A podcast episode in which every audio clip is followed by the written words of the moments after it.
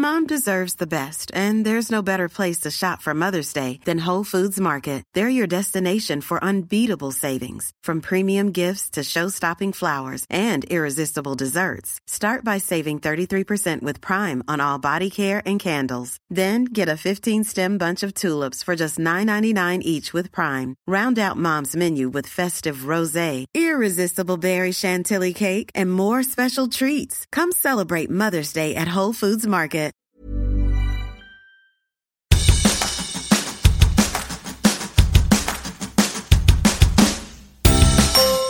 Hola, soy Hanna Fernández, profesional de la comunicación, emprendedora y apasionada del bienestar y del crecimiento personal.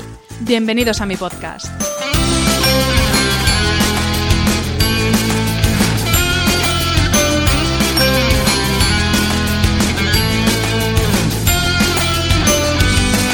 En cada episodio encontrarás charlas con personas brillantes e inspiradoras que te van a dar las claves para reinventarte, ilusionarte, empoderarte y vivir por fin la vida que quieres. Personas que con su trabajo diario y con su ejemplo están cambiando el mundo. Hablaremos de todas las esferas del bienestar sobre las que puedes actuar para empezar ya a vivir bien de verdad. Relaciones personales, equilibrio emocional y mental, trabajo, salud, sostenibilidad, finanzas, emprendimiento y crecimiento personal. ¿Estás listo? Vamos, yo te acompaño. Aquí comienza tu guía para vivir bien.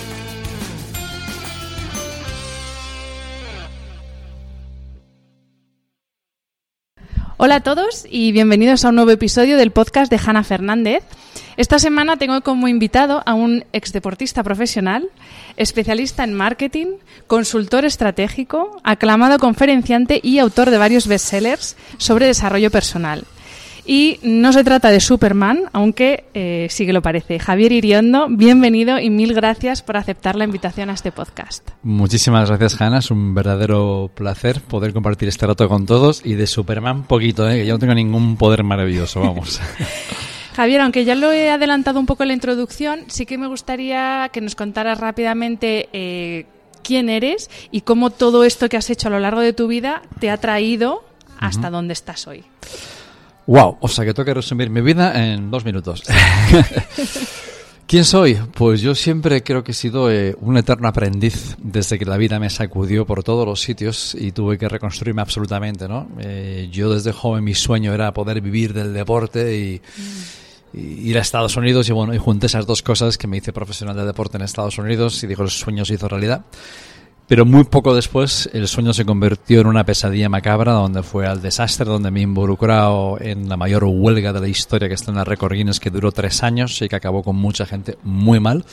Y yo fui uno de esos que acabé pues eh, en la más absoluta desesperación, sin nada y, y como, como aquel sueño se convirtió en esa pesadilla, ¿no? Y llegó un momento de, de, hundirme absolutamente, de perderme en el alcohol allá y de, de tocar fondo. Y fue un momento en el que cuando conoces la impotencia, cuando conoces el sufrimiento y cuando llegas a un momento que dices, se acabó, tiene que haber algo más, no puede ser, ¿no? Y son los momentos de la vida en los que duele tanto que quieres huir de ahí y, duele, y entonces son los momentos de las decisiones que cambian una historia. Porque dices, ¿cuándo cambia una persona? Pues a veces cuando por fin le duele suficiente. Y a veces que hay gente que me viene con un problema y digo, tú lo que necesitas es un problema porque te crees que tienes uno y no tienes ninguno. Y el día que tienes un problema de verdad es cuando te enteras, ah, vaya tontería de la que me estaba preocupando antes, ¿no? Y ahora pues relativizas todo y te hace tomar decisiones que reaccionas, ¿no? Porque todos estamos a veces como esa historia del perro que de un amigo, ¿no? Que va a visitar a, otro amigo y cuando entra en casa, detrás de la puerta está el perro tumbado y el perro está gimiendo, haciendo ruidos como que lo de la, quejándose de todo. Y le pregunto, oye, ¿pero qué le pasa al perro? Y digo, nada, que se ha tumbado encima de un clavo que hay ahí. Y digo, ¿y por qué no se levanta? Pues parece que todavía no le duele bastante. Y en la vida estamos muchas veces tumbados encima de ese clavo y nos quejamos de todo, pero no tomamos esa decisión. Entonces todo arranca en ese momento de decisión total, ¿no? De cambiar de entorno, de cambiar de vida, de empezar, no sé qué voy a hacer ni cómo, pero voy a algún otro lugar porque ya es suficiente de eso.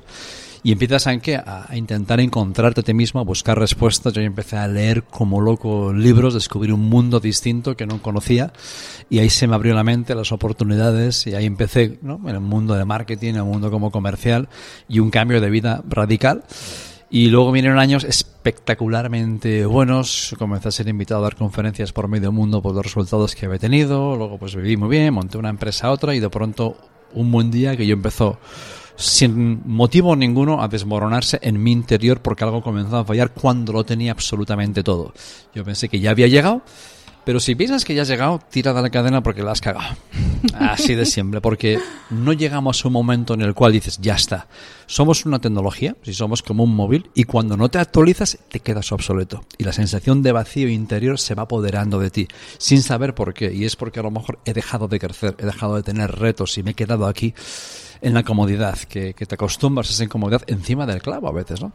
Y ahí me llevó eso a una ruina absoluta total y ahí fue por malas decisiones, inversiones y cosas y ahí fue cuando otra vez comencé a sumergirme en libros, en cursos, en aprender, en volver a reconquistarme yo a mí mismo, porque esa es la gran clave, conquistar nuestra cabecita, que es el gran enemigo, ¿no?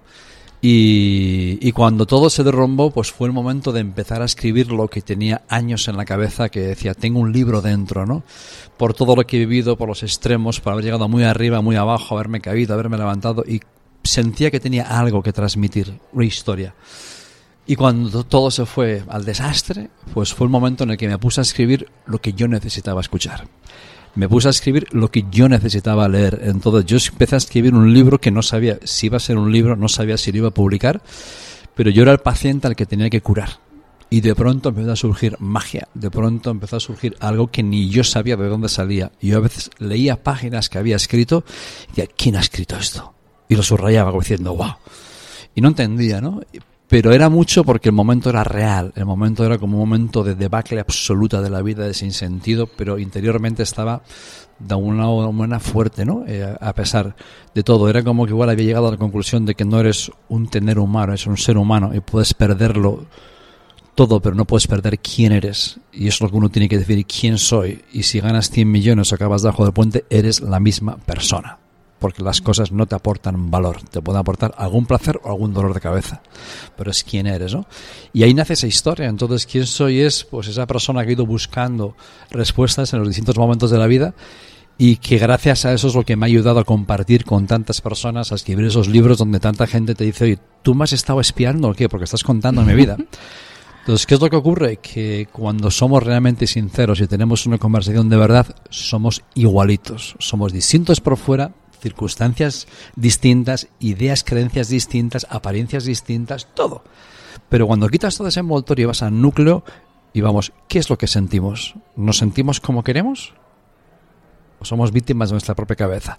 Y das una vuelta por el mundo y ¿qué ocurre? Que todo el mundo, de igual de qué color, raza, religión, le pasa lo mismo porque somos emociones. Y todos tenemos las mismas dudas, todos tenemos los mismos miedos, las mismas inquietudes, las mismas inseguridades. Pensamos que, joder, si la gente supiese cómo estoy yo por dentro, ¿qué pensarían de mí? Y es como somos A, B y C, cuatro cosas, ¿no? Entonces, al final, es un poco la historia que me ha llevado ahí, a, a este momento de hoy, pues todo ese proceso. Yo de todos los episodios siempre saco como unas siete, ocho frases que luego comparto en redes sociales. Llevamos seis minutos de grabación y creo que ya llevo como doce notas mentales de frase, frase, frase, frase. Me ha pasado también con el libro que estamos haciendo esta entrevista porque justamente presentas tu nuevo libro que se titula la, la, vida te está esperando.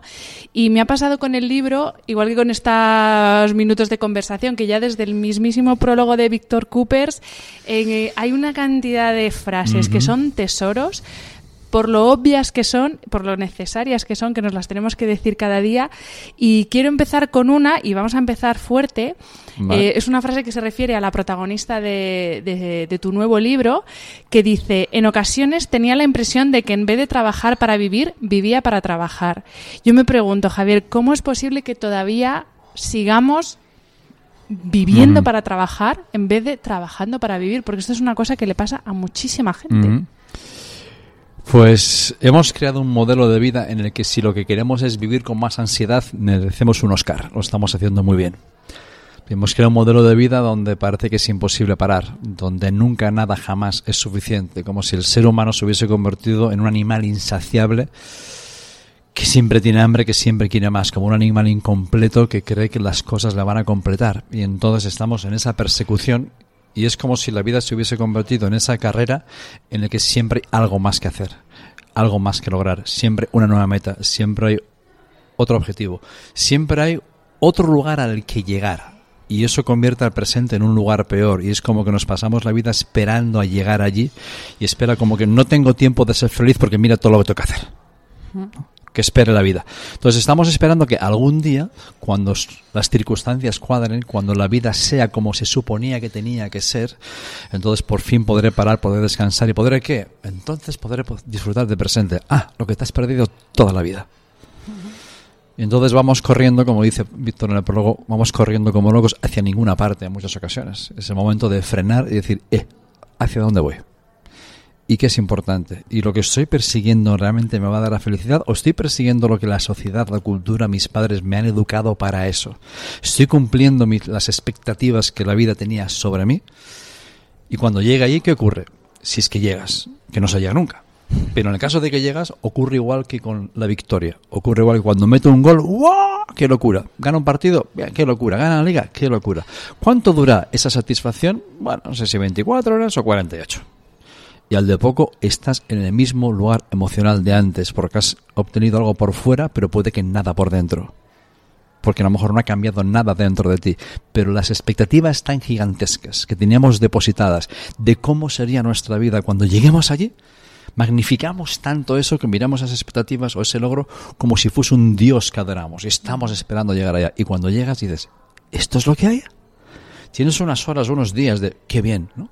Pero después ese animal incompleto vuelve a salir. Y cuando ya lo has logrado es como que, ah, ya me ha aburrido y como que sigue faltando algo.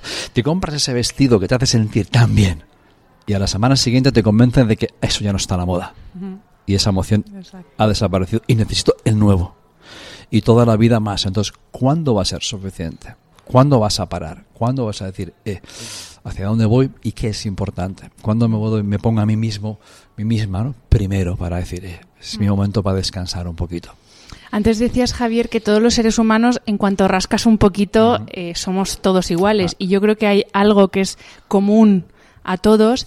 Y lo, voy a citar textualmente eh, del libro, que dice así, lo que nos hace sufrir no es tanto lo que nos sucede, sino nuestros pensamientos y las interpretaciones acerca de lo que ocurre.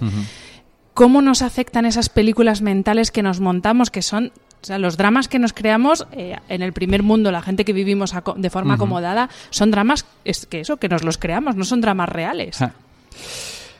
Ahí es todo mundo para, para hablar de eso, ¿no? Eh, porque siempre es una cosa es lo que ocurre y otra cosa es cómo tú lo interpretas. Y tú puedes ver que ocurre una cosa y para lo que uno es el final y el drama, para otros el inicio de una gran oportunidad. Uno ante un accidente, ante una situación dura y dices, mira qué injusta la vida, todo me pasa a mí y le va contando a todo el mundo su problema como un lamento con patas. Otro ante esa misma situación dice, oye, la vida me ha dado una nueva oportunidad y vuelvo a empezar. Y ahora empiezo a decirte quiero los que no he dicho y aprovechando el tiempo porque aquí tenemos fecha de caducidad y no se sabe cuándo es. Entonces, a todos nos ocurren cosas. ¿Cuál es la diferencia? La diferencia es cuando ocurre eso, ¿cuáles son las preguntas que me hago? Si me hago la pregunta de que ¿por qué me tiene que pasar a mí? Bueno, es una mierda de pregunta con la cual el cerebro te va a dar una mierda de respuesta. Y de ¿por qué eres tonto, normal, todo te pasa a ti? Ah, pues la pregunta dices, o si preguntas, ¿qué tengo que aprender de esto? ¿Dónde está la lección? ¿Qué podría haber hecho mejor? ¿Esto qué me enseña? Porque si no aprendo la lección, la vida te pone al de un tiempo la misma lección. Y dices, ¿por qué me vuelve a ocurrir esto? Como un bucle. Porque has suspendido el examen, no has aprendido nada. Y hasta que no aprendas, como que parece que se repite la lección. Entonces, tú ves constantemente eso, ¿no? Que ante una misma situación hay dos respuestas muy distintas. Entonces, nunca jamás en la historia vamos a poder controlar las circunstancias en lo que ocurre. Lo siento mucho. Lo único que sí puedes controlar, y esa es tu responsabilidad, es cómo tú reaccionas ante eso y cuál es el significado que le das y cómo, si conviertes eso en un drama o una oportunidad. Ahí está la responsabilidad personal. ¿No? La responsabilidad personal viene de la habilidad, o sea, es la capacidad de responder con habilidad. La responsabilidad personal es la capacidad de responder con habilidad ante las circunstancias de la vida tu calidad de vida va a depender mucho de cuál es tu habilidad de responder a los retos, desafíos y los tortazos que te da la vida. Pero si, como pasa hoy en día, todo el mundo tiene la culpa menos yo, ahí tienes un problema. Ahora vemos montones de movimientos que la culpa es de este, de mi vecino, de mis padres, del profesor, porque un día me hicieron, me dijeron, porque mira este, porque mi pareja, mi novio, el gobierno, alguien tiene la culpa. Digo, oye, pues ya lo siento mucho por ti, porque si alguien tiene la culpa, nunca vas a poder cambiar tu vida. Entonces es cuando dices, responsabilidad personal, ¿qué es? Mi vida depende de mí, mis emociones dependen de mí, mi felicidad depende de mí. Con lo cual, ahí es cuando tienes el poder de cambiar las cosas. Si no, lo siento mucho, espera que venga alguien a rescatarte. Y obviamente aquí solamente rescatan a los bancos. O sea que aquí te rescatas tú solito. Y tienes que hacer ese esfuerzo de asumir esa responsabilidad personal. Javier, otro de los problemas que yo creo que nos afecta a muchos es la rutina. Que obviamente el tener un orden o una rutina, pues no está mal. Pero, ¿qué pasa cuando nos sobra rutina y nos falta sentido? Que es algo que también dices en el libro. Cuando empezamos a vivir con ese piloto automático, ¿tú cómo haces para no caer en esa forma de vivir como un autómata? Buenísima la pregunta, aunque aquí para rato, ¿eh? eh porque ya has tocado un tema importante de las necesidades básicas del ser humano. ¿no? La primera necesidad básica del ser humano es la de seguridad. Saber que puedo evitar el dolor, el sufrimiento, que puedo cuidar a los míos, que puedo sobrevivir, pagar las facturas, ¿no? Y ese nivel de seguridad que todos buscamos, ¿no? La gran diferencia entre las personas es cuál es el nivel de seguridad que necesitamos. Unos necesitan una seguridad enorme, tener un trabajo súper fijo, que vaya bien, y tener un dinerito en el banco por si acaso, y, y, un nivel de seguridad enorme. Si no estoy cardíaco y no puedo disfrutar nunca jamás de presente. Pero resulta que la necesidad número dos es que necesitamos un punto de variedad y un puntito de incertidumbre. ¿Por qué? Porque lo que tú has dicho, si hacemos de la vida por segura que sea una vida rutinaria, la vida deja de ser vida porque la vida es antirutinaria. Quiere decir que si siempre haces lo mismo, no tienes ningún reto, ningún desafío, no sales de tu famosa zona de confort y entonces no, no hago nada. Entonces como lo que siempre, como que ya sé que me gusta, me pongo lo que siempre me pongo y hago lo de siempre. ¿Qué va a ocurrir? Que dentro de poco vas a ser un muerto andante. Porque no, no tienes vidilla, no hay nada. Entonces, una de las cosas es que cuanto mayor necesidad de seguridad tengas, más vas a sufrir y cuanto mayor sea tu capacidad de vivir con un mayor grado de incertidumbre, mejor va a ser tu calidad de vida. Entonces, ahí está la diferencia en que unos utilizan que se van al cine a ver una película para sentir un montón de emociones distintas y han salido ¿no? de su emoción y han tenido una variedad. Pues otros se tienen que tirar en paracaídas, otros se van a montes, otros apuntan a un curso de tango, otros se meten a lo mejor una raída, otros se tira de eso, en paracaídas, otros se tira vecino a la vecina para ver cómo es esto. Y no digo que hay que hacer eso. Lo que sí que necesitamos en la vida es un punto de salir de esa rutina porque si no te sientes muerto te sientes te vas apagando porque estoy siempre haciendo exactamente lo mismo, ¿no?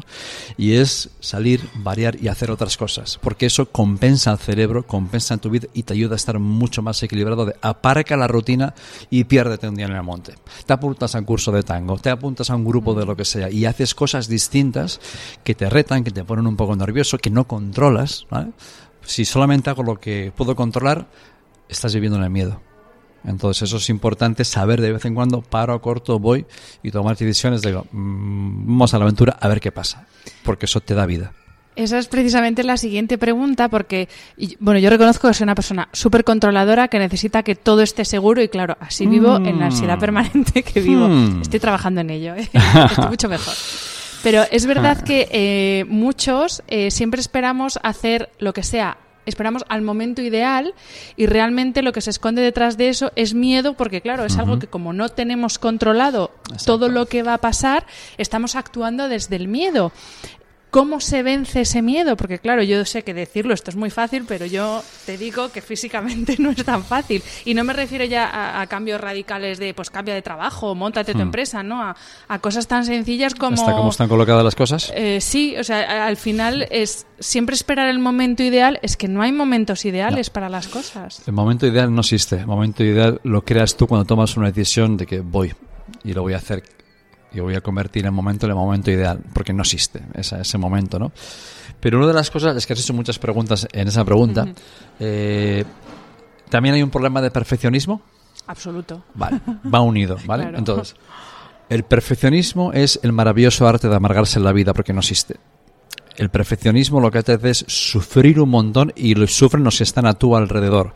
Porque el perfeccionismo lo que te lleva es a el arte de encontrar defectos porque las cosas no son como yo creo que deberían ser. Entonces, yo tengo una opinión sesgada sobre, yo creo que esto tiene que ser así desde mi manera de ser. Y uno intenta imponer eso porque tú lo ves claramente que tiene que ser así, pero eso es desde tu punto de vista. Entonces, uno intenta que, que las cosas sean como tú quieres que sean. Pero ¿cómo quieres que las cosas sean como tú quieres que sean cuando ni siquiera tú eres como a ti te gustaría ser? Y queremos que los demás sean como nosotros creemos que deberían ser y como creemos que nos gustaría que fuesen. Y ni siquiera nosotros somos como nosotros nos gustaría ser. Empezamos por, ¿tú te sientes como realmente te gustaría sentirte? Sí, o sea, sentirte, no. A momentitos sí, estamos con las buenas emociones y a momentitos tenemos un bicho dentro que digo, madre mía, a ver si sale este de aquí, ¿no? Entonces no tenemos control y pretender controlar eso es pretender controlar la vida. Pero es como dice en el libro, es como si, qué bonito es este río, cómo fluye el agua, pues me voy a llevar un cubo a casa. Eh, en el momento que lo metes en el cubo no corre, muere. Es como tener un pajarito en la jaula y digo, sí, qué bonito, digo, un pájaro está vive ahí para estar en la jaula, lo has matado. Un pájaro está hecho para volar, ¿no? Pero aquí está controlado. Y un día a lo mejor abres la puerta y ni siquiera sale porque tiene miedo al exterior, porque considera que eso es peligroso. Y nos pasa lo mismo. Aquí estoy metido en esta jaula seguro. Pero esa necesidad de control está basada en el miedo y al final, ¿qué es lo que ocurre? Que tienes que darte cuenta de que el miedo es lo que te impide vivir, el miedo es lo que te impide tomar decisiones. Y hay que utilizar el miedo como una herramienta de cambio, hay que utilizar el miedo como una energía positiva, que eso trabaja mucho con deportistas de élite, ¿no? Y en los olímpicos, es decir, cuando tengo miedo, acabo de encontrar la razón de hacer lo que tengo que hacer, porque estoy evitando hacer eso. ¿Y qué es lo que ocurre? Que cuando, cuando realmente pasas a la acción, a pesar del miedo, es cuando te das cuenta de cuáles van a ser las consecuencias en mi vida si no paso a la acción. ¿Cuáles van a ser las consecuencias de mi vida si no tomo esa decisión que llevo tiempo evitando por las consecuencias de la mejor el fracaso, la crítica y qué dirán? Y estoy ahí aguantándome donde no puedo más por ese miedo. Entonces es tienes que descubrir, darte cuenta que es una absoluta mentira. Ese miedo no existe, solamente existe en tu cabeza. En la vida existen los peligros, ¿bien?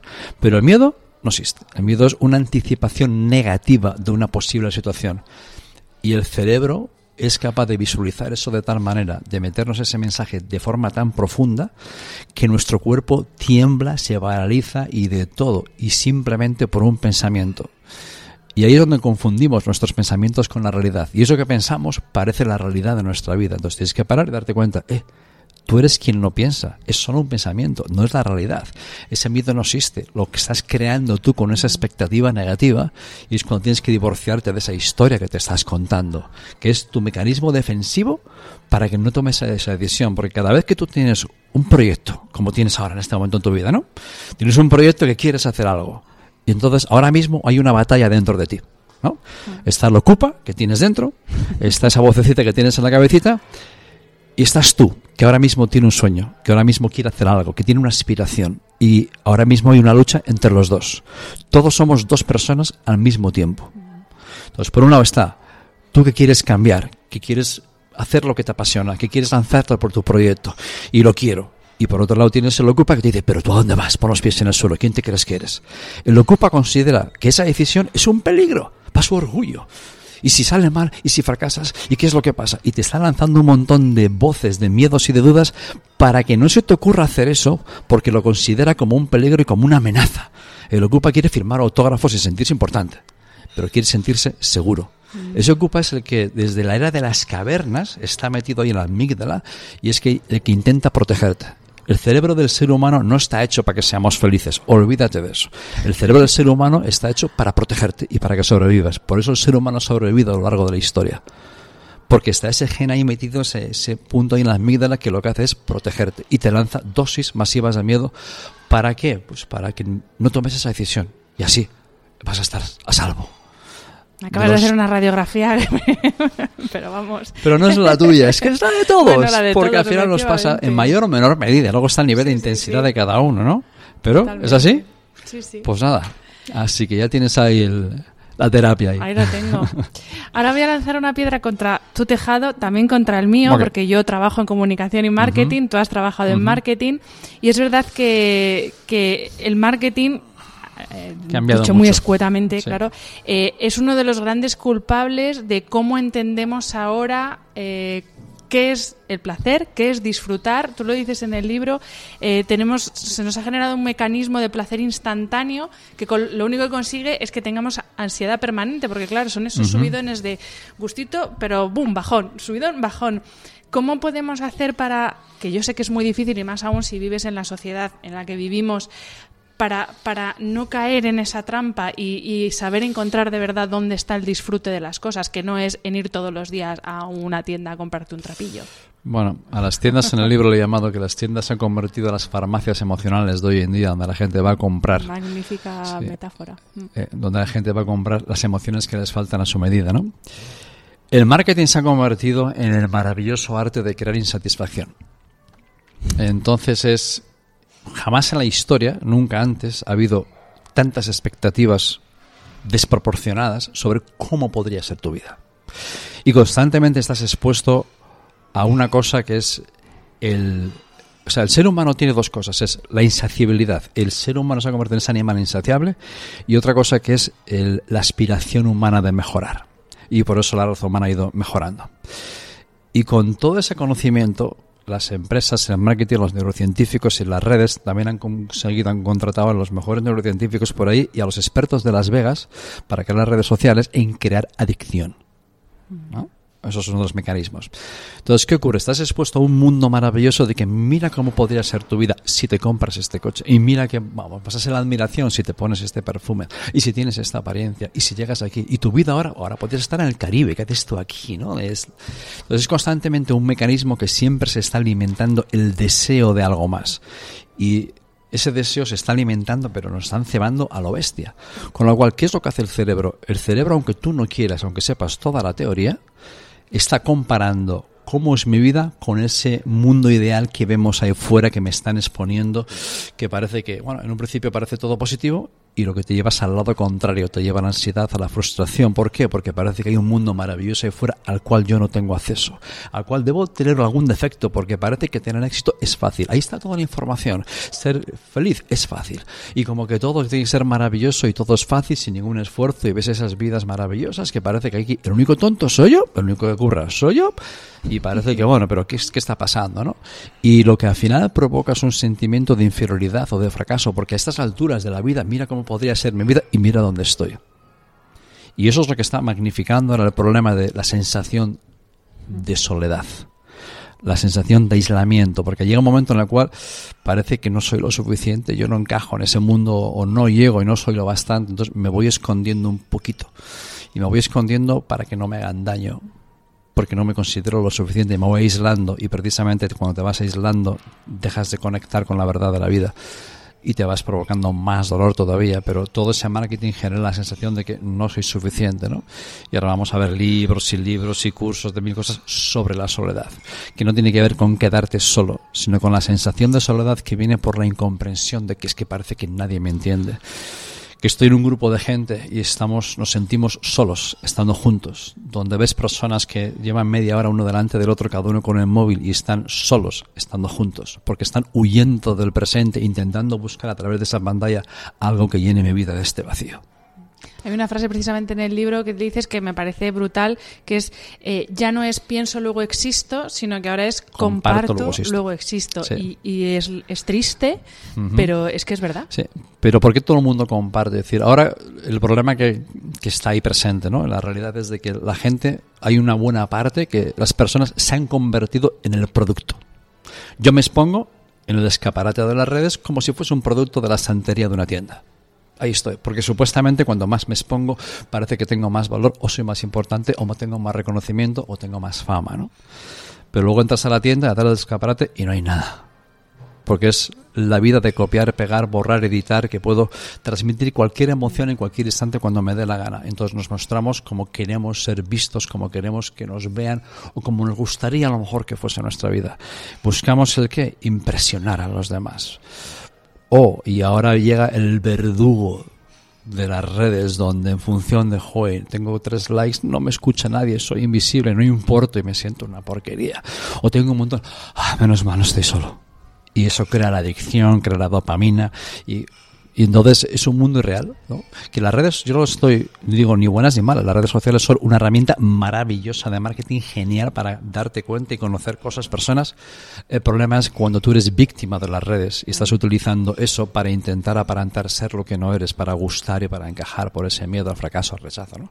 Entonces es el doble filo, puede ser muy positivo o puede ser negativo.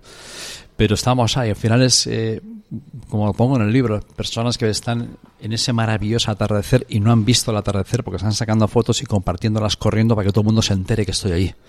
En vez de viviendo la vida, estoy intentando retransmitir la vida para que la gente vea qué vida tengo. Hmm. Y sí, vas a tener una vida vacía de narices. Yo comparto totalmente eh, la opinión sobre las redes. Yo las utilizo porque para mí, para dar a conocer este mismo podcast, son, por ejemplo, muy buenas. es una herramienta brutal.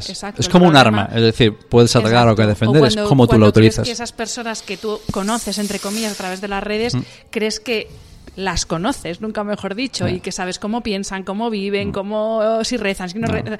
Y esto a mí alguna vez sí que me ha pasado. Yo he tenido mucha suerte, ¿eh? no, nunca he tenido un problema de, haters ni nada, pero alguna vez sí que me ha pasado de personas que se han hecho una imagen de mí completamente absurda mm. por qué da un like aquí o porque sigo a mm. fulanito. Y es como, no confundas eh, lo que estás viendo en una pantalla con lo que es la realidad, ¿no? Ah. Y es lo que yo creo que nos pasa, que hay gente que no acaba de distinguir. Sí, eso pasa, pasa muchísimo, ¿no? Así que constantemente, pero es una de las cosas de, de que es un poco lo que digo en el libro, que tenemos que dejar de mirar tanta pantalla digital y debemos miraros más a los ojos, debemos hablar más sinceramente, intentar ser más auténticos, porque son esas conversaciones sinceras de verdad, pecho descubierto, cuando que necesitamos tener como personas, porque en algún momento lo pongo por ahí, ¿no? Ganar no es derrotar a alguien. ¿Cuándo ganas en la vida? Ganas cuando conectas con otra persona. Si piensas cuáles han sido los momentos más bonitos, a lo mejor en la vida, te das cuenta que son los momentos en los que has conectado con alguien que te has sentido comprendida profundamente, que has conectado como me siento, ah, no soy yo el único bicho raro del mundo. Veces no necesitamos que, nos digan tanto, igual tú puedes, necesitamos, no te preocupes, no te, no te pasa solo a ti, nos pasa a todos. Y necesitamos comprensión y sentirnos comprendidos. Si algo busca el ser humano es comprensión, ¿no? porque si no parece que estamos todos llenos de defectos y de imperfecciones. El problema es pensar que, que esto no me pasa a mí y lo vayamos escondiendo porque entonces es como que pretendo mostrar otra cosa y es como que estoy ocultando una parte de mí para que no se vea, porque si encuentran esta parte de mí que parece defectuosa, llena de imperfecciones, igual no voy a gustar tanto. Entonces es como un autorrechazo, es como dices, no, este riñón no, no quiero que lo vean. Dices, eh, estás rechazando una parte de ti y eso crea dolor, y eso crea frustración y es el momento de decir, no, me acepto como soy. No me resigno ni de casualidad, sino que me acepto para poder cambiar. Parece que me has leído, lo digo, ¿eh? no, le he enseñado antes el cuestionario, pero es que va siguiendo el hilo un poco que había seguido yo de preguntas. Porque a propósito de esto, sí que me gustaría que nos explicaras eh, precisamente cómo entiendes tú la aceptación, que no es desde la resignación, sino desde la madurez de, de, ser capaz de decir, bueno, es que esto ha llegado hasta aquí y para dejar de sufrir, pues, pues aquí se acaba. El sufrimiento llega porque no hay aceptación, porque no acepto esta situación. No debería ser así. Qué injusticia. Entonces todo lo que no acepto te hace esclavo. Se hace esclavo tuyo. Y entonces, aceptación es el punto donde, eh, puedo ser yo. Aceptación es aceptar y comprender que la vulnerabilidad es un poder gigantesco. No es esa idea que nos han enseñado de que hay que parar en mis sentimientos, que me van a hacer daño, ¿no? Sino aceptación quiere decir me quiero, me perdono me quiero a pesar de mis imperfecciones, a pesar de mis fracasos, a pesar de las cagadas que todos hemos hecho. Entonces, cuando acepto algo, ahora puedo empezar a cambiarlo. Desde la negación no puedes cambiar nada. Desde lo que no quieres ver no puedes hacer ninguna otra cosa, ¿no? Pero ahí viene la aceptación, viene la resignación o viene la renuncia, ¿no? Que son cosas que parecen parecidas y son muy distintas. Porque cuando tú dices renuncia, por ejemplo, renuncio es voluntario.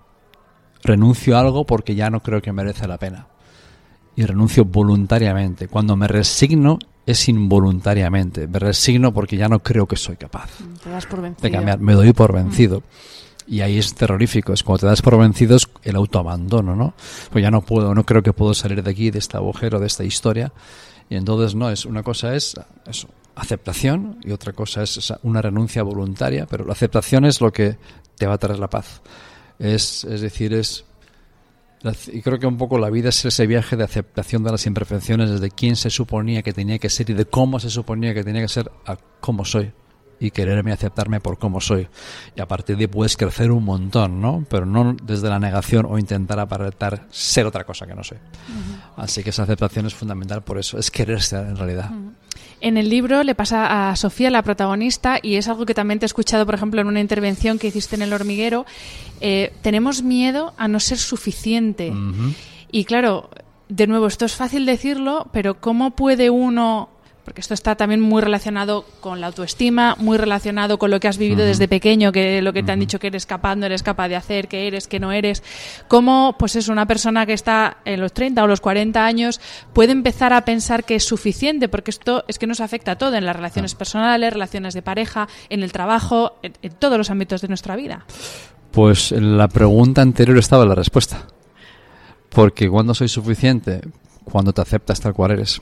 Nunca será suficiente si no te aceptas. Si no me acepto, sigo buscando añadir cosas que me consideren suficiente. Y para ser suficiente hay varias cosas, pero hay como que dos vías, ¿no? Como en la sociedad hoy en día mucha gente intenta ser suficiente, ¿no? Pues bueno, siendo famoso aunque sea denigrándome, me hago famoso para que aparentemente sentirme más importante y para luego yo le parezca suficiente. Soy suficiente si mira qué pedazo casa me he comprado, mira el coche que tengo y siento que las cosas me aportan un valor y los demás me ven como alguien más importante. Y eso es un engaño espectacular, que esas cosas están genial, pero si tú crees que las cosas te van a dar ese valor, el dolor va a ser brutal, porque si un día pierdes lo que tienes, entonces ¿quién eres? No vale nada, claro. El motivo número uno de suicidio de los mayores es la pérdida de identidad. Y viene de, mira lo que yo era, ya no soy nadie porque lo he perdido todo. No tengo valor. Porque su valor estaba depositado en las cosas, en el reconocimiento o en esa fama. El otro camino es, en vez de, la fama, del éxito, de lo que sea, que es genial, pero cuando si buscas el éxito, la fama, los sueños, que es perfectísimamente bueno, es lo hago como reto personal para mí porque quiero lograr una serie de cosas porque en ese camino voy a aprender y voy a enfrentarme a todos los miedos, me obliga a crecer un montón, o lo hago para mostrar algo a los demás. La gran diferencia es cuál es la energía de las dos que te está empujando. ¿ah? Entonces, no es un problema de fama, de éxito, no, no, sino que es cuál es la energía que te empuja. La de mostrar algo, tener que demostrar algo al mundo, o lo hago por mí, por mi familia, porque esto es un reto que me va a ayudar a crecer. El otro, la otra vía, esa es la externa, la otra vía es la interna. Es decir, me acepto, ¿por qué? Pues me acepto porque no tengo que demostrar nada a nadie. Me acepto porque soy noble, me acepto porque soy buena persona, me acepto porque no he venido a este mundo a impresionar a nadie, ¿no? Me acepto porque, bueno, soy nobleza que es hacer el bien por naturaleza. Y es decir, me acepto como soy, punto. Y entonces es el inicio de un camino que dura toda la vida, que es el del autoconocimiento, el de seguir evolucionando como persona, el de elevar tu nivel de conciencia de qué está pasando dentro de ti, de qué pasa por tu cabeza, de cuando sientes emociones negativas, destructivas, de darte cuenta, eh, es el ocupa que tengo dentro que me está aquí fustigando, y ya vas aprendiendo a gestionar mejor tus emociones, a darte cuenta de las cosas, a aceptarte, a sentirte suficiente. Y entonces es cuando también los demás quieren estar contigo porque tú estás bien contigo mismo. Es cuando tú estás bien contigo mismo, porque ya no tengo que demostrar nada. Desde ahí puedes conseguir muchas más cosas, porque ya no vas a hacer las cosas por dependencia o por carencia, ¿no? Porque ese miedo no es suficiente, lo que te lleva a veces es a aguantar lo inaguantable, a soportar lo insoportable. Porque veces a veces tantas cosas de maltrato, porque hay gente que aguanta en una relación que ves que es tóxica, que es horroroso, que dices, no hay ni un miligramo de amor, o sea, no hay ni respeto, que es lo más mínimo fundamental que exige el amor, respeto, y uno aguanta ahí por el miedo a no ser suficiente, porque es que si no, ¿quién me va a querer? Y se aguanta lo inaguantable. Si tendría un mínimo de autoestima y un poco de desarrollo personal, diría, hasta aquí hemos llegado. O sea, yo no necesito esto porque esto no me hace mejor, me está empeorando. Pero a veces hay personas que se a ese clavo ardiendo por esa falta de autoestima, por ese miedo a no ser lo suficiente. O me gusta aquella persona, pero ¿quién soy yo para aspirar a esa persona, para decirle algo? No me atrevo a decir nada. Entonces, el miedo a no ser suficiente, la consecuencia que tiene es que no te sientes digno de ser querido. Para mí, eh, esto que mencionas de, aceptación, de autoconocimiento, creo que es una de las bases de eh, la felicidad, que es algo a lo que más o menos todos los seres humanos aspiramos. Pero leyendo el libro eh, hmm. hay una reflexión que yo nunca había hecho, que quiero que por favor la desarrolles porque me parece interesantísima, que es esa comparación entre felicidad y plenitud. Ajá. Yo de felicidad eh, algún día hablé, pero no hablo apenas nada porque no me gusta tocar ese tema. A mí parece que hay trillones de expertos en el tema y me parece una palabra totalmente prostituida, manipulada. Y ocurre una cosa, ¿no? Eh, y yo lo he puesto a prueba en muchos talleres, en cursos, donde pregunto a la gente, venga, aquí todo el mundo ha leído un montón de artículos de la felicidad, las siete claves de la felicidad y toda la psicología del mundo está ahí. ¿Vale? Pues ponen un tweet, en un papelito, ¿qué es la felicidad? Y la gente se queda como, ¿eh? A ver qué es esto. Entonces, cuando la gente tiene que definir qué es la felicidad, pues va pensando en frases o cosas o, o quién sabe, ¿no? Pero el problema es que te están vendiendo qué es la felicidad y qué es lo que debería ocurrir para que seas feliz. Entonces, bueno, al final todo el mundo dice, bueno, pues la felicidad es esto, esto, esto. Es una definición. Pero luego, cuando llega la segunda pregunta, es cuando se dan cuenta la gente de, oye, qué malo soy conmigo mismo, qué macabro soy o qué retorcido. Porque no se dan cuenta que la sociedad nos ha metido tantas cosas en la cabeza que la pregunta es, ¿qué tiene que ocurrir? ¿Y cómo tiene que ser tu vida para que tú seas feliz? Y dices, vale, no, no, para eso tengo que tener ya la casa pagada, el trabajo seguro, que el negocio vaya bien, que mi pareja me sea así, que mis hijos tal cual. Y la lista es interminable. Digo, date por jodido. es decir, porque hay un montón de condiciones. Es decir, y la pregunta es, oye, ¿tú podrías estar hoy, aquí, ahora, en este momento, sin tener que demostrar nada a nadie, sin tener que llegar a un otro lugar, podrías estar hoy aquí feliz? Queriéndote, aceptándote en este momento. ¿O estás esperando llegar a ese otro lugar donde supuestamente vas a ser feliz, donde primero tengo que lograr y conseguir todas estas cosas? Y es como dejamos y aplazamos la felicidad para otro momento, ¿no? Entonces, la felicidad es algo que, que todos perseguimos, vamos a decir, ¿no? Pero lo decía Séneca hace dos mil y pico años. ¿eh? Para poder lograr la felicidad, tienes que definir qué es la felicidad, porque nunca podrás encontrar aquello que no sabes lo que es. Y nos venden mil conceptos de felicidad, de lo que esto es lo que va a ser feliz, ¿no? Yo a veces digo, digo, ¿te cuento el secreto de la felicidad? Porque ya he descubierto por fin dónde está. Digo, ¿sí? Y digo, ¿dónde? Digo, dentro de uno mismo. Digo, no, no, no. Digo, en el móvil. Digo, ¿qué? Digo, sí, tú sacas la cámara del móvil, venga, una foto, y todo el mundo sonríe, que es espectacular. ¡Ah! Y ahora pásamela para publicarla, para demostrarle al mundo lo feliz que estoy. ¿No? Entonces todo el mundo demostrando como que parece que tengo la obligación de ser feliz hoy en día. Esa es la crueldad.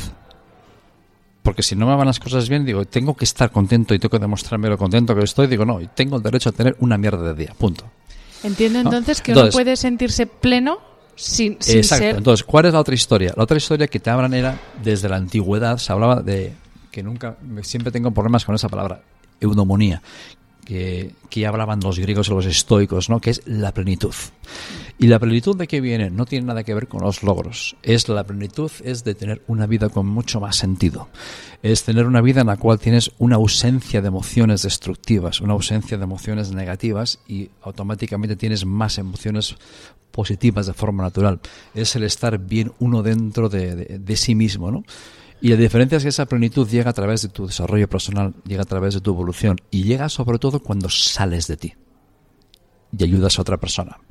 Cuando te desvías de tu camino para ayudar a otro, porque el gran drama del ser humano es la incapacidad de dejar de pensar en sí mismo. Y hoy en día todo está enfocado en el yo, yo, yo, yo, y nos, la sociedad y la tecnología nos divide de una manera brutal. Nos aporta una conectividad, pero nos desconecta de la humanidad real. Absolutamente. Entonces la plenitud viene de cuando marcas la diferencia en la vida de alguien, cuando tú ves que hay alguien con los ojos desesperado, que no brilla, que no cree, y le das un abrazo, hablas profundamente con esa persona y a lo mejor sus ojos vuelven a brillar. Y a lo mejor recupera la confianza en sí mismo que la había perdido y vuelve a creer. Y mucha gente ha llegado mucho más lejos de lo que pensaba porque alguien creyó en ellos cuando ellos habían dejado de creer en sí mismos. ¿no? Entonces la plenitud viene cuando, porque tú has vivido, alguien ha podido vivir mejor. Pero en vez de eso todo el mundo está en que no tengo que destacar. Entonces el enfoque está en el yo. Lo siento mucho, la vida es sobre los demás. Y cuando tú haces un intento para salir de ti y hacer la vida de los demás un poco mejor, tu vida va a ser un millón de veces mejor. Primero porque contribuir te llega a la plenitud y al hacer eso además te olvidas de ti, al menos un ratito. que no está mal. Las mejores vacaciones del mundo no son en Bora Bora. Las mejores vacaciones del mundo sería si estás 24 horas sin acordarte ni un solo minuto de ti y de tu historia, de tus dramas y tus problemas. Tú sabes lo que sería tener vacaciones de ti mismo, de tu cerebro, por un rato. Y dices, ¡guau! ¡Qué chollo! ¿No? Pero nadie es capaz de hacer eso. Sí, sí, totalmente. Eh, Javier, eh, justo ayer una, una amiga eh, me decía que, que, claro, que siempre hablamos de pues eso, de atreverte a cambiar, de que, sobre todo en, en, temas laborales, ¿no? De dejarlo todo, dejar un trabajo estable y emprender. Y parece que esa es la única opción de, de ser feliz, ¿no? Que, que, siendo trabajador por cuenta ajena no se puede. Y ella me decía, Jolín, me gustaría que alguna vez se hablara de, de que sí que es posible. Eh, pues eso, no lo mismo no puedes desarrollar, desarrollar ese proyecto que tienes en mente, pero bueno, que es posible sentirse pleno en el caso laboral, pues trabajando por cuenta ajena. Y justamente también ayer escuchaba en las noticias que el 80% de los españoles tiene aversión a los lunes y que 8 de cada 10 no son felices en su trabajo a pesar de que tienen condiciones que más o menos todos consideramos que son buenas condiciones. Uh -huh. Entonces, ¿cómo podemos hacer a aquellas personas que trabajamos por cuenta ajena pues para para eso, para que los lunes no sean un horror, para que el domingo no haya gente que tenga dolor de tripa porque al día siguiente tiene que ir a, ir a trabajar y también para para saber encontrar la plenitud en, en, en, ese trabajo, que lo mismo no es eh, todavía el sueño de nuestra vida, pero bueno, que, que, bueno, que no está tampoco tan mal. Os he hecho unas 17 preguntas, sí, ¿eh? Sé, Con esa intro de esa, digo. A ver, entonces digo, no, no, pero, pero pues que no sé ahora ni por dónde empezar la respuesta de todo lo que ha habido por ahí, ¿no? Pues mira, la primera vamos a empezar, eh, porque es verdad que ahora Los mismo... lunes se- al sol. El lunes vamos a dejarlo para después, pero Vale. es verdad que ahora Eh. eh, parece que solamente uno se puede realizar si emprende un proyecto personal. Bueno, se puede realizar o se puede amargar o se puede arruinar. Es decir, hay un montón de, de modas y de, de machaque, ¿no? Y encuentra tu pasión y vive de tu pasión y libros y cursos y parece que tienes que demostrar algo, ¿no? Y volvemos a, a vivir la vida aplazando la vida para otro momento. Eh, el tema, entonces, lo que está diciendo la gente que dice esto es que lo bueno de tu vida va a depender de un resultado si tú crees que tu vida va a cambiar por ese resultado, eh, date por muerto. Porque entonces tu felicidad depende de ese resultado, de que eso funcione. Y si no funciona, ¿qué? Estoy automáticamente condenado a ser un fracaso amargado de la vida. Eh, te encuentras personas en el cielo que se sienten como en el infierno. Que tienen, lo tienen todo, se sienten vacíos. Y personas están pasando por situaciones dolorosas, injustas, que tienen una tranquilidad, una paz y una actitud asombrosa y no tienen una sola queja. Entonces, uno puede ser feliz o puede tener la plenitud porque dentro, independientemente de las circunstancias. Cualquier persona que piensa así se tiene que leer El hombre en busca del sentido de Víctor Frank, ¿no? donde te habla de, al final, ¿qué ocurre? lo que él pudo vivir de el hombre cuando lo han despojado de todo, cuando solamente tenían su pijama a rayas, que era un saco de huesos, que sabían que habían quemado a toda su familia, que no le quedaba nada en la vida. A pesar de todo eso, el ser humano siempre tiene la oportunidad y la libertad de cómo responde ante las circunstancias. Nadie te puede quitar eso. Entonces, las circunstancias, si tú crees que necesito las circunstancias correctas para estar bien, lo siento mucho. ¿Puedo tener sueños y son necesarios? Sí, pero si estás, te vas a juzgar por ese resultado, no. Tú puedes ser felicísimo en un trabajo porque estás contribuyendo. En cualquier trabajo puedes estar porque ese trabajo puede aportar valor, porque tú le das sentido a ese trabajo. Y hay gente que, que ha ido a buscar su pasión y se ha lanzado por su pasión, y algunos bien y otros terrorífico. El caso de no, el surfista que yo me encanta hacer surf, entonces dejo mi trabajo y voy a ser profesor de surf. Y ha convertido su pasión en su trabajo y ahora ya no disfruta del surf porque es su trabajo todos los días en una obligación. ¿no? Y le pasa a muchos, lo que hacía que antes eso era lo que me sacaba de mi rutina y disfrutaba porque me ayudaba a desconectar. Ahora tengo que hacer por obligación todos los días, ¿no? Entonces, cuidado a veces con la pasión, que es genial, ¿no? Poder vivir de tu pasión, verdad, pero a veces te lleva en la dirección contraria, ¿no? Entonces, la felicidad o la plenitud no va a llegar porque ahora me hago emprendedor o porque monto un negocio. El 80% de los negocios de 5 años han fracasado.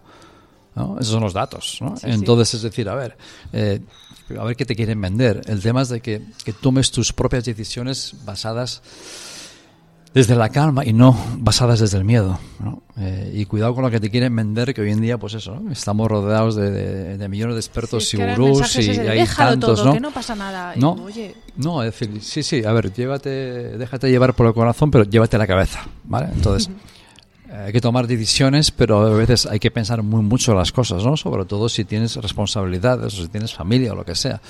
Una cosa, si estás tú solo, no tienes ninguna responsabilidad, es tu vida, ¿no? Pero que hay que pensar las cosas antes de tomar esas decisiones. Luego, hay un momento en la vida que hay que tomar decisiones. Una, me quedo como estoy, que estoy encantado de la vida y no me meto en líos. O estoy harto de cómo estoy y quiero cambiar. El problema es si no me gusta lo que hago y solamente me quejo y no hago nada. Te estás haciendo el araquiri. Es una maravillosa forma de sufrir. Me quejo del lunes, estoy esperando a llegar a ese otro lugar que es el viernes, donde por fin podré descansar. Bueno, es una manera de estar amargado como que siempre, porque siempre estoy esperando a la vida, ¿no? El viernes como que, bueno, sábado bien, el domingo otra vez, joder, que mañana es lunes otra vez jodido. Entonces nos pasamos la vida esperando a ese otro momento, ¿no? Y la felicidad o esa plenitud va a llegar en cualquier circunstancia, situación, pero es algo que tú creas y viene desde dentro.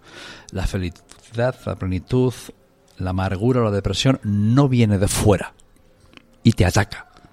No son como las nubes negras que llegan y aquí llega la tormenta de la depresión. No, lo creamos dentro de nosotros.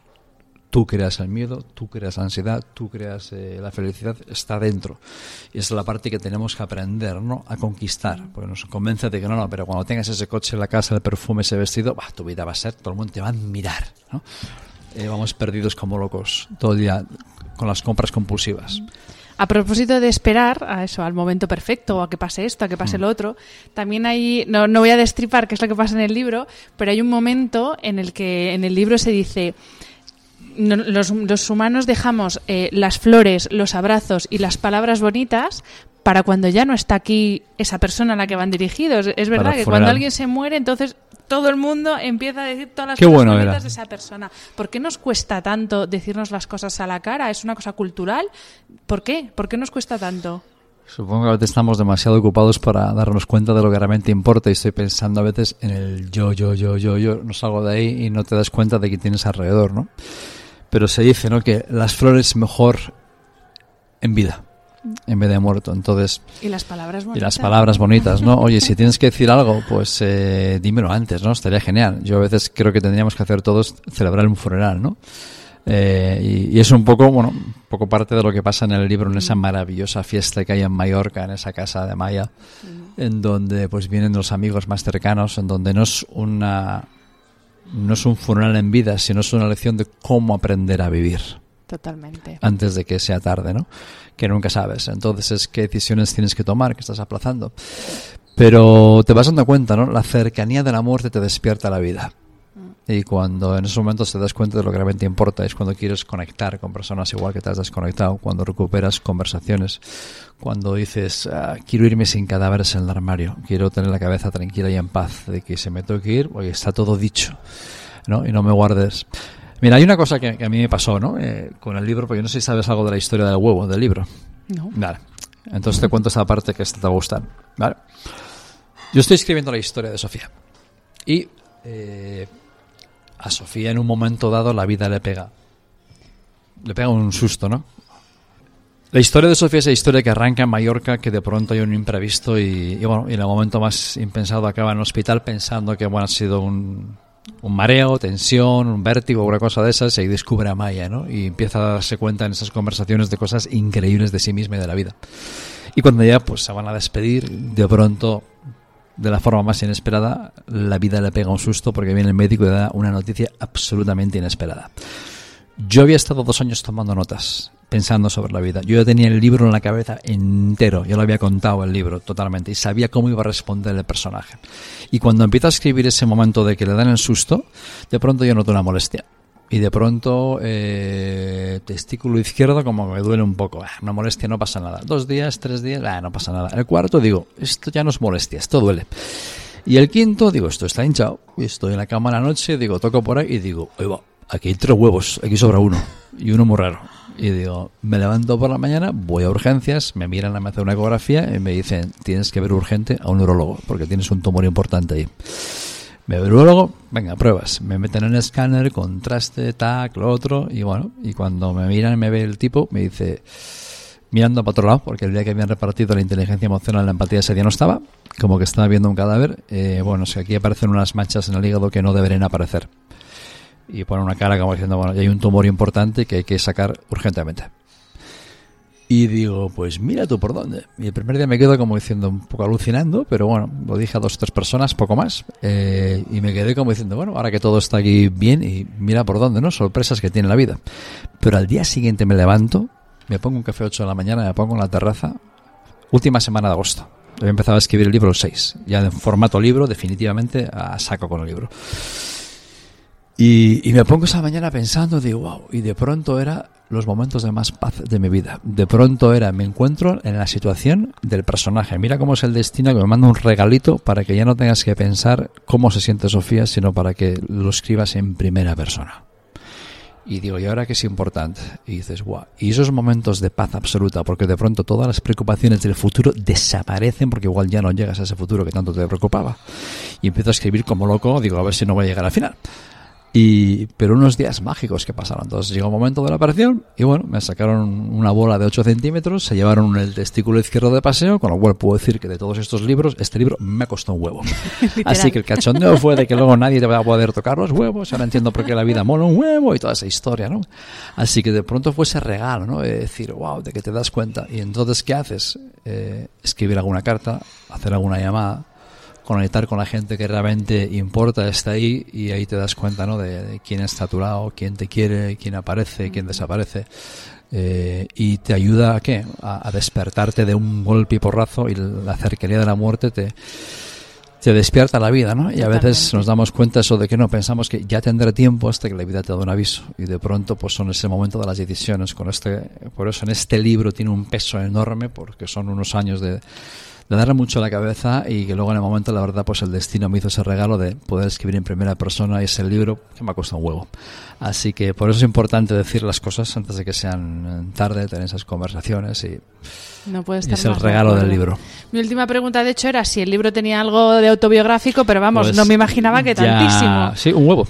Un huevo, exactamente. Sí, tiene un huevo de autobiográfico. Así que literalmente. Y lo que espero, pues es el libro eh, para la gente que ya lo está leyendo, tú lo has leído y a mí me gusta, prefiero que siempre opinen los demás, lo que yo diga no vale para nada, es cómo lo leen y cómo lo encajan los demás y que es como abrir una ventana y a través de ese hueco de la ventana vas a poder ver tu propia vida y a lo mejor comprender cosas que hasta ahora no comprendías y que te ayuden a, darte un empujón, a poner cosas en orden, a tomar decisiones y, y a despertar de alguna manera, a darte cuenta de que la vida te está esperando. Exacto. Pues con esto no me queda más que agradecerte, Javier, por compartir tanto en el libro como aquí en esta entrevista eh, tu experiencia vital, que a mí es lo que me gusta, que, mis invitados compartan su mm. experiencia vital. Así que muchísimas gracias. Pues un placer, ha sido todo un placer este rato y espero que, pues que llegue a mucha gente y algo de todo esto que hemos hablado aquí este rato pueda servir a muchas personas. Seguro que sí. Gracias a todos los que nos habéis escuchado y como siempre nos vemos en el siguiente episodio. Un abrazo.